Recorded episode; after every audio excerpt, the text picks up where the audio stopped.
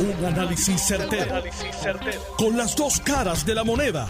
Donde los que saben no tienen miedo a venir. tienen miedo a venir. Esto es el podcast de Análisis 630 con Enrique Quique Cruz. Buenas tardes, mis queridas amigas, amigos. Bienvenidos otro día más aquí en Análisis 630. Yo soy Enrique Quique Cruz.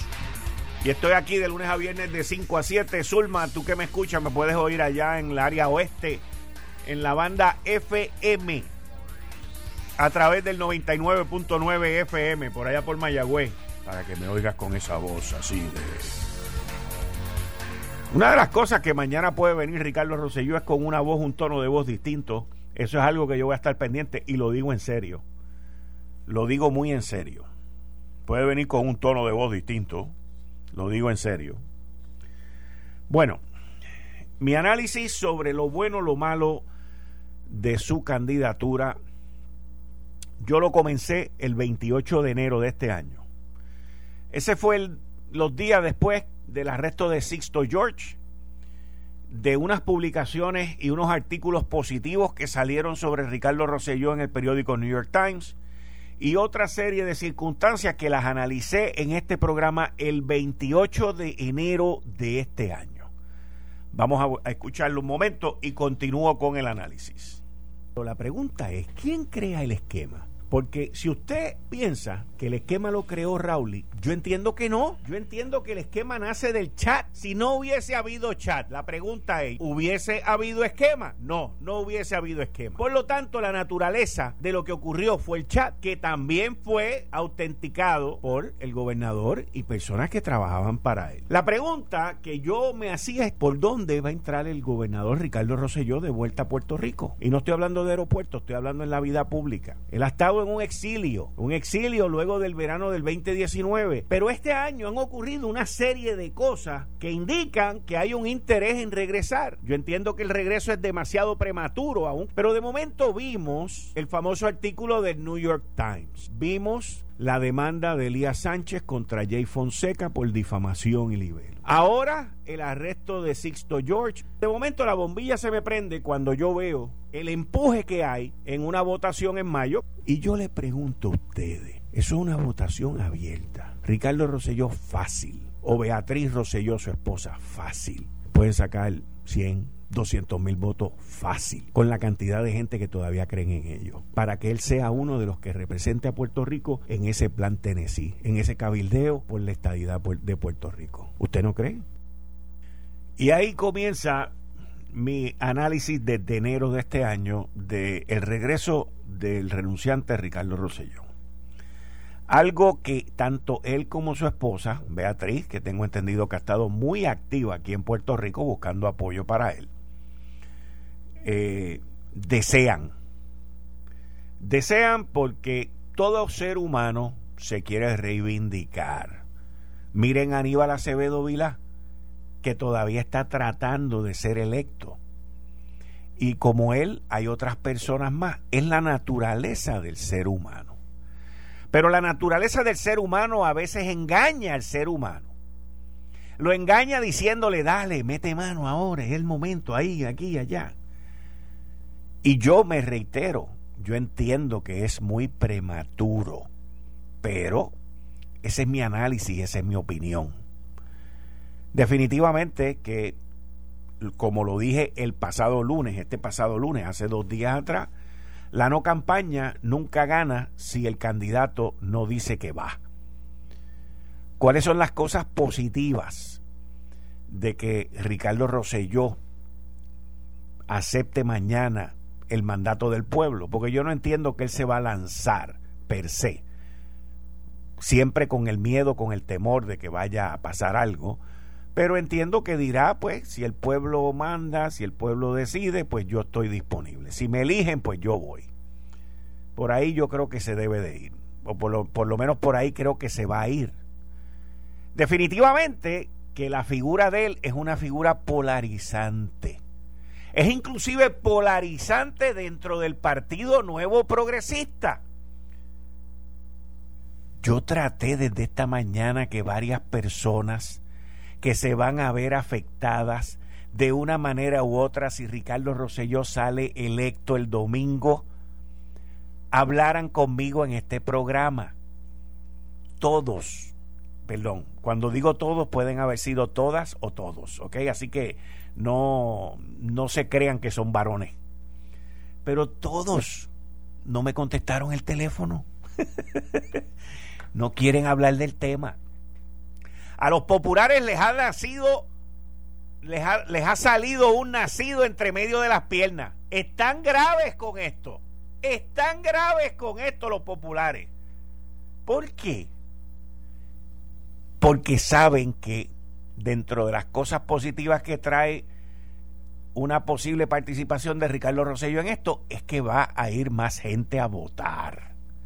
Y eso no se puede negar como lo dije en mi análisis el pasado 28 de enero. Dentro del PNP nadie quiere hablar del tema públicamente. A quien más le afecta esta candidatura de ser electo es a la comisionada residente Jennifer González. Por múltiples cosas que las voy a dar más adelante. Es como si fuera Jin y Yang positivo y negativo estar en Washington. Esa es la verdad, esa es la realidad. Entre ellos dos no hay ningún tipo de cariño, de respeto ni de nada. Por lo tanto, no van a trabajar juntos, aunque le digan al pueblo de Puerto Rico que lo van a hacer. No van a trabajar juntos. Pero eso no es todo. Esto tiene unas repercusiones enormes dentro del Partido Nuevo Progresista. El mismo secretario del partido, Carmelo Río, empezó fuerte y después como que se amilanó con el tema y dijo, bueno, pues si lo eligen, pues ahí estamos. Pero lo que el liderato del Partido Nuevo Progresista no se atreve a plantear es lo que yo les voy a plantear a ustedes. Y entiendo que debe ser la pregunta medular. Le voy a dar, como a Tatito le dieron las contestaciones del examen, le voy a dar la primera pregunta. ¿Cómo el ex gobernador Ricardo Rosselló va a ser recibido en Washington? ¿Cómo piensa él que va a ser recibido? ¿Cómo piensa él que Joe Biden hablará de él o comentará de él. No es que vaya a hacer una conferencia de prensa tampoco, estamos hablando del presidente de los Estados Unidos. Pero no solamente Joe Biden, el presidente del Senado, que es demócrata también, Charles Schumer, que en un mensaje al Senado dijo que ya era tiempo de que se fuera y de que Puerto Rico siguiera su camino. Entre los senadores Cory Booker, Elizabeth Warren, Marco Rubio, Rick Scott, su amigo Rick Scott, Bernie Sanders, el congresista Raúl Grijalva, la ex senadora y ex primera dama Hillary Clinton, todo el liderato demócrata, liderato demócrata, sin contar Nidia Velázquez y todos los demás, Nancy Pelosi y todo el mundo, todo ese liderato le pidió la renuncia a él hace escasamente menos de dos años. Y la pregunta es cómo él va a afrontar esa situación. Porque por otro lado, les tengo que decir que tanto Joe Biden, Cory Booker, Elizabeth Warren, Michael Rubio, Rick Scott, Bernie Sanders, Raúl Grijalva, Hillary Clinton, ninguno han dicho ni pío, ni pío contra el gobernador de Nueva York, Andrew Cuomo, que ha cometido barbaridades mucho más grandes que las que cometió Ricardo Rosselló. Y allí está Andrew Cuomo y dijo que no se iba. Y Biden se quedó callado. Y Schumer de momento pataleó, pero no ha dicho nada. Tienen allí en Nueva York a un gobernante, el liderato demócrata, tienen un gobernante que ha tocado, ha besado, ha manuseado, ha hecho barbaridades con más de ocho mujeres y este es el mismo liderato demócrata que le pidió la renuncia a Ricardo Rosello. Porque aquí se analiza con datos, no con sentimientos. Y esa es la verdad. Estos líderes demócratas fueron más severos contra Ricardo Rosselló que contra el tocón de Andrew Cuomo. Pero la realidad es, por otro lado, que Jennifer González no lo ha querido decir como yo se los he expresado a ustedes, Pedro Pierluisi muchísimo menos, el liderato político del Partido No Progresista y de los estadistas tampoco se lo van a decir, porque es la pregunta de los 64 mil chavitos. ¿Cómo va a responder ese liderato demócrata que se ha expresado la gran parte de ellos en favor de la estadidad cuando se presente Ricardo Rosselló allí o cuando digan, miren, hemos elegido a esta persona para que nos represente aquí en Washington. Jennifer no lo va a decir porque no me contestó el teléfono para hablar del tema. Pero ella sabe que esto es una roncha bien grande que ella va a tener allí en Washington. Va a ser el yin y el yang. Es como, bueno, no voy a hacer comparaciones, son el yin y el yang. Ahí en Washington. Ella siendo republicana, él siendo demócrata, ella teniendo amistades dentro del Partido Demócrata, él habiendo sido hace menos de dos años rechazado por todo el poder que está hoy en el Partido Demócrata, en el Ejecutivo y en el Legislativo del Congreso Federal. Esa es la verdad sin apasionamientos ni nada. Ese es el análisis, esas son las preguntas que él tiene que contestarle a los estadistas. ¿Cuál va a ser el mensaje cuando él vaya a ver a Charles Schumer? ¿Cuál va a ser el mensaje cuando él vaya a ver a Nancy Pelosi? ¿Cuál va a ser el mensaje cuando él vaya a hablar con Marco Rubio, con Rick Scott y con Marco Rubio bendito? Ellos llevaban unas luchas brutales con Bernie Sanders, con Raúl Grijalva, con Cory Booker y con el resto del liderato demócrata en la capital federal. Así que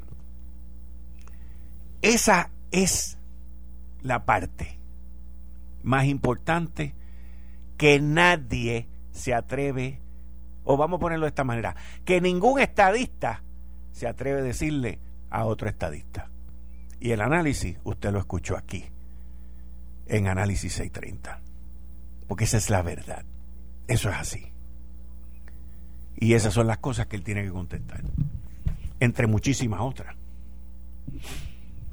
Entre muchísimas otras. Pero, ¿tiene a los populares graves? Grave. Mire Tatito cómo ha salido hoy a palo limpio. Manuel Torres está colgado. Le mando el proyecto de la reforma electoral a José Luis Dalmao, presidente del Senado, que también lo llame para entrevistarlo. Hoy está todo el mundo en quórum. Están todos como las avestruces. Todos esperando a mañana por la mañana, a las 8 de la mañana, a ver qué es lo que va a decir Ricardo Rosselló. Para entonces venir a responder, venir a atacar y venir a hacer las 20 cosas que siempre. Pero los puso graves, los puso a correr. Y los puso para su número también. Obviamente los retos son más grandes para los estadistas de frente al liderato demócrata en Washington que para los populares. Porque a pesar de que los populares están graves, solamente por una cosa, la que yo les menciono a ustedes. Si él dice que va, la participación va a duplicarse. Fácil, fácil. Porque va a estimular a ese grupo, a esa base que todavía él tiene. Pero va a ser una buena oportunidad para medir qué cuál es el tamaño de esa base.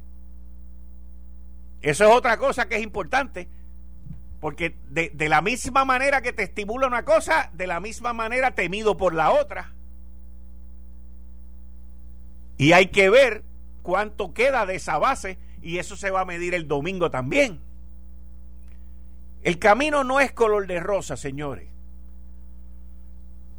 Pero el camino va a ser claro una vez salgan los resultados del rating. Ya se ha escuchado claramente y lo repitió hoy de nuevo Arnaldo Claudio, que no va a trabajar con él. No se pueden ver. Me pregunto entonces si Claudio trabajará con con Jennifer González. Porque una de, uno de los retos que presenta este grupo de trabajo, hello, es que este grupo de trabajo no puede endoctrinarse a que porque fueron electos son independientes. Aquí tiene que haber, ya sea el gobernador, ya sea Jennifer González, aquí tiene que haber un liderato, gente de posición de liderato, como lo es el gobernador, como es la comisionada residente, que establezcan las vías y las rutas para estas seis personas llevar a cabo en Washington. El que de los seis se crea que es lo más grande en el mundo, para afuera que va. Y debe de merecer el repudio más grande, porque aquí hay que trabajar en equipo. La meta es la estadidad. La meta no es una elección, una reelección o un reavivamiento. Y eso va para los seis. Así que la situación interesantísima, buenísima para el movimiento para ir a votar el domingo. Y de ahí para abajo es una incógnita.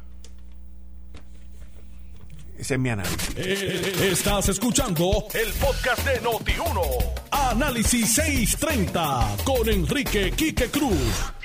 5 y 32 de la tarde de hoy, miércoles 12 de mayo del 2021.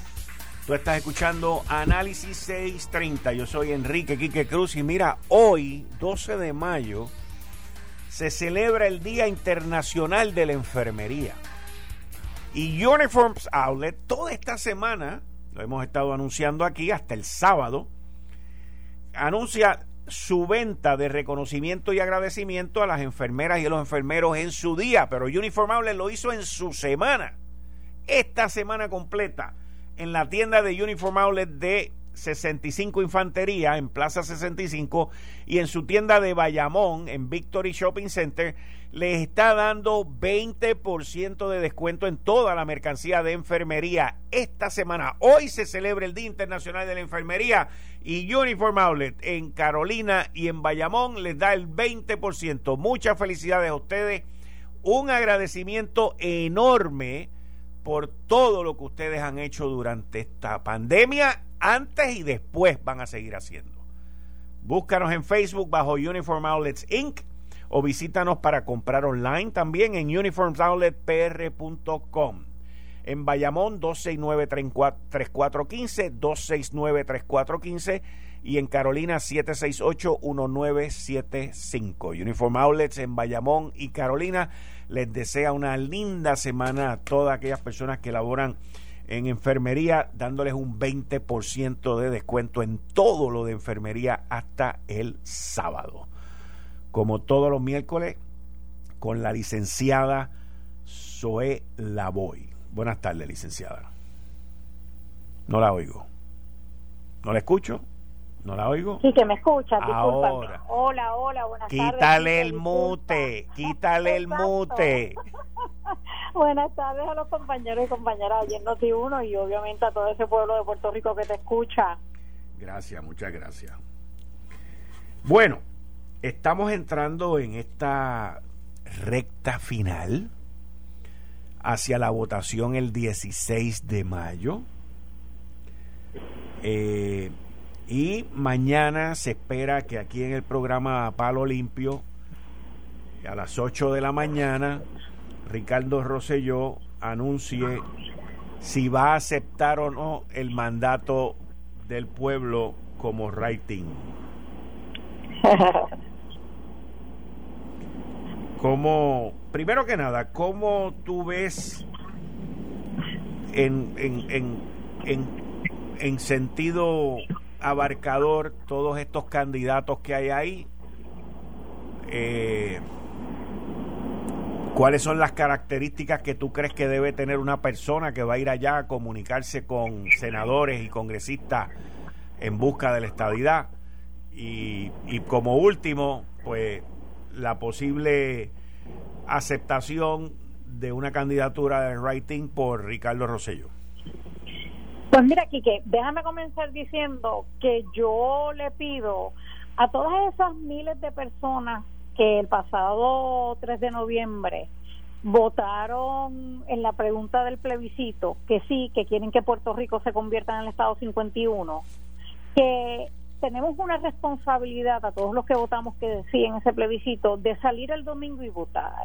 Y te voy a decir, yo lo he dicho anteriormente, la estabilidad no se consigue a, través de un solo mecanismo, tiene que ser una combinación de mecanismos, tiene que ser eh, la combinación de el trabajo que hace la comisionada residente, el trabajo que hace el mismo gobernador de Puerto Rico, el trabajo que hace Prafa allí en Washington DC y ahora tenemos este cuarto mecanismo, además de los de todos los demás, de tener a dos personas en el Senado Federal, a cuatro personas en la Cámara de Representantes Federal, tocando las puertas de congresistas, senadores y senadoras, diciéndole, pues el pueblo de Puerto Rico, el 52.5% de los electores dijimos que queremos que Puerto Rico se convierta en un estado de la nación, así que a te toca a ti congresista apoyar esa voluntad de la mayoría, porque esa es la democracia, de la mayoría de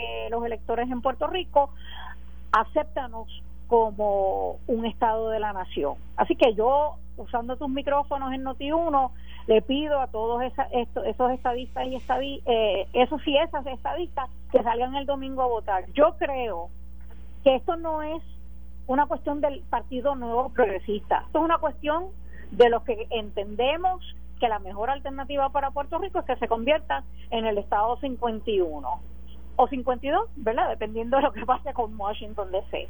Pero yo creo que 51 será el número. Pero bueno, habiendo dicho eso, con relación a los candidatos y candidatas, es interesante porque nosotros tenemos cuatro candidatos debajo del Partido Nuevo Progresista, más dos candidatos por nominación directa eh, compitiendo para las dos posiciones que habría para el Senado Federal. Tenemos por el otro lado eh, seis candidatos a la Cámara de Representantes bajo el Partido Nuevo Progresista, pero también tenemos tres candidatos por nominación directa a la Cámara y de esos nueve pues se escogen eh, los cuatro, ¿no? Así que hay mucha competencia.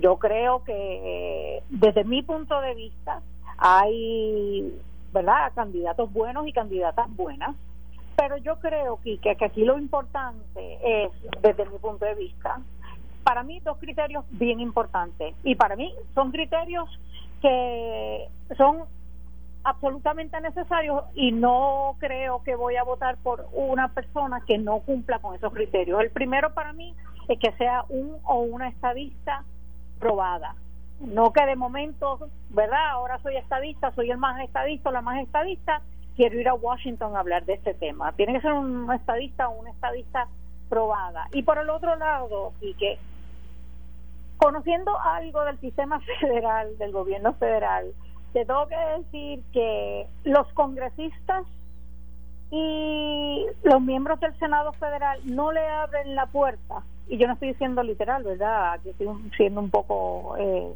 eh, no, le, no le dan acceso. Exacto, no le dan acceso a todo el mundo. Ellos y ellas tienen no sé cuántos hate, ¿verdad? Ayudantes. Y yo creo que las personas que sean electas para ir a Washington DC con una responsabilidad tan grande, que es que en representación de nosotros vayan a convencer con argumentos válidos a esos congresistas para que apoyen la estabilidad para Puerto Rico, tienen que ser personas que tengan el conocimiento, el standing, no sé cómo, ¿verdad? Este, que, ese congresista cuando le toque a esta persona en la puerta diga, ok, estoy hablando con una persona que tiene eh, el nivel de conocimiento, el nivel de experiencia para hablar de este tema, que tenga credibilidad ante esos congresistas y esos miembros del Senado federal. Así que para mí esos dos requisitos son sumamente importantes y con relación específicamente al exgobernador Ricardo Rosselló, yo creo que que yo creo no, yo agradezco que nosotros vivimos en una democracia y parte de esa democracia es que todo y toda la que se quiera presentar como alternativa debería tener el derecho a hacerlo y que sea entonces los electores y las electoras quien decida, ¿sabes qué? Yo sí quiero que tú me representes, que con el que con el voto eh, le den la confianza para ir a representarnos a Estados Unidos, eh, Washington DC específicamente. Así que yo no veo nada malo y sé que en mi partido, ¿verdad? No hay muchas personas que, que están de acuerdo con esto, pero yo creo que si él decidió, y ya sabremos mañana, porque entiendo que como tú acabas de decir, parece que mañana va a dejar saber si en efecto él eh, estaría dispuesto a ir a Washington DC como uno de los delegados congresionales. Eh, pero si él está dispuesto, pues si él le interesa eso, yo creo que debe tener, o sea, no yo no veo ninguna razón para impedírselo y yo creo que debe estar en manos de los electores y las electoras que insisto no son solamente PNP porque habemos menos PNP que estadistas pues que el pueblo estadista decida si es él o, o quiénes son dentro de todas las alternativas que hay.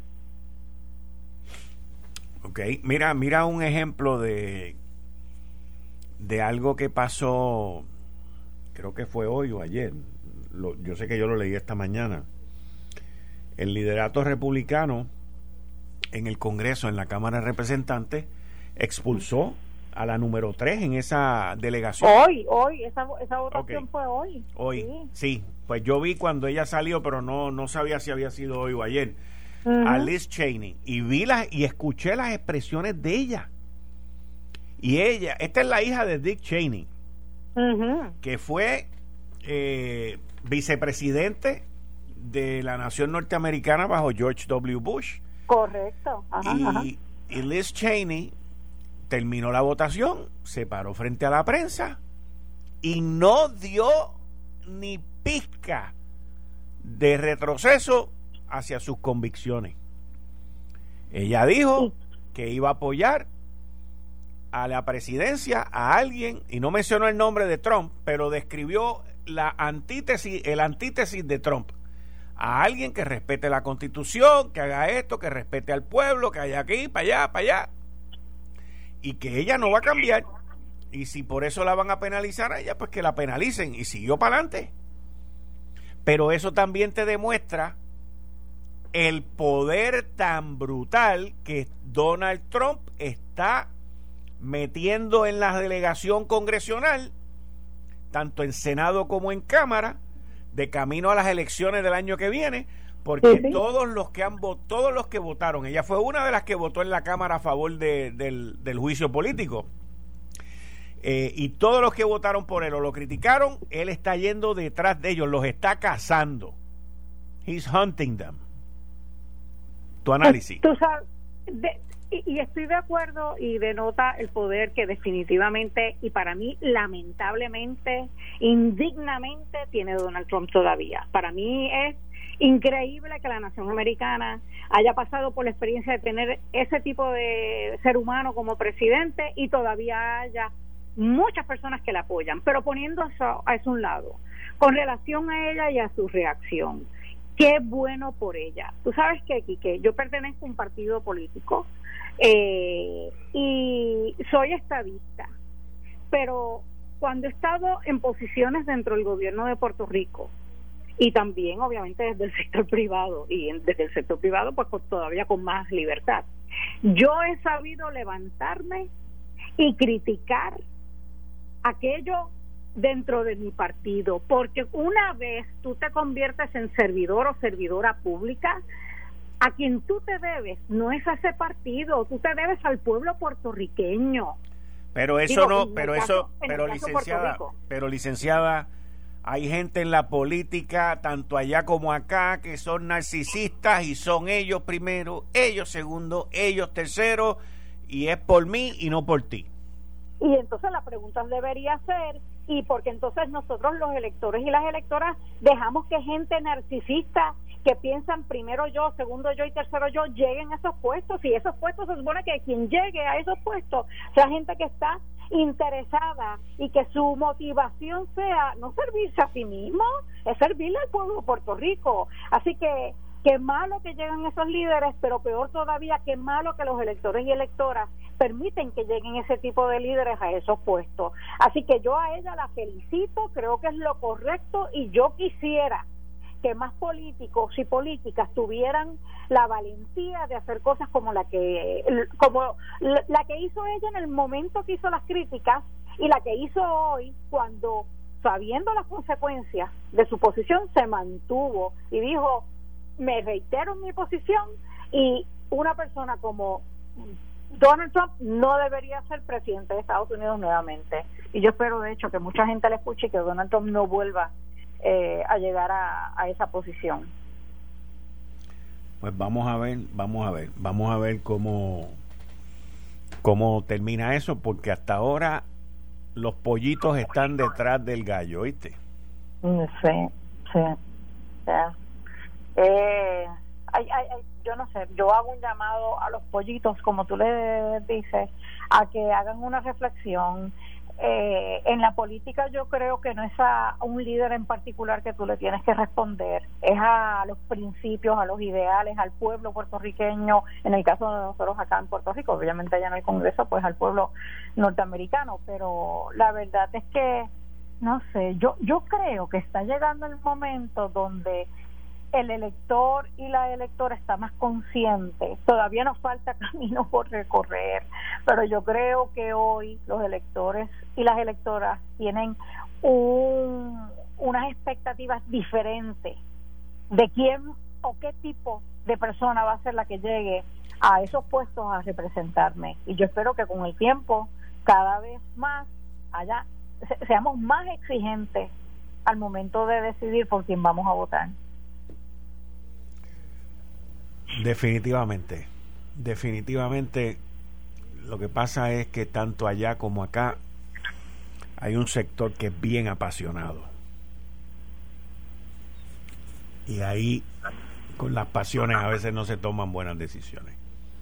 Definitivo, definitivo. Y insisto, yo creo que el amor y la admiración no debe ser a una persona en particular, sino a lo que represente cada una de esas personas. Y a eso es a lo que yo creo que hay que serle fiel. Bueno, licenciada, muchas gracias. Volvemos el próximo miércoles. Cómo no, gracias a ti, Quique, y buenas tardes a Puerto Rico. Buenas tardes. Ahí ustedes escucharon todos los miércoles conmigo aquí en Análisis 630 la licenciada Zoe Lavoy en Análisis 630 todos los miércoles a las 5 y 30. Esto fue el, podcast de Notiuno. Análisis 630 con Enrique Quique Cruz. Dale play a tu podcast favorito a través de Apple Podcasts, Spotify, Google Podcasts, Stitcher y notiuno.com.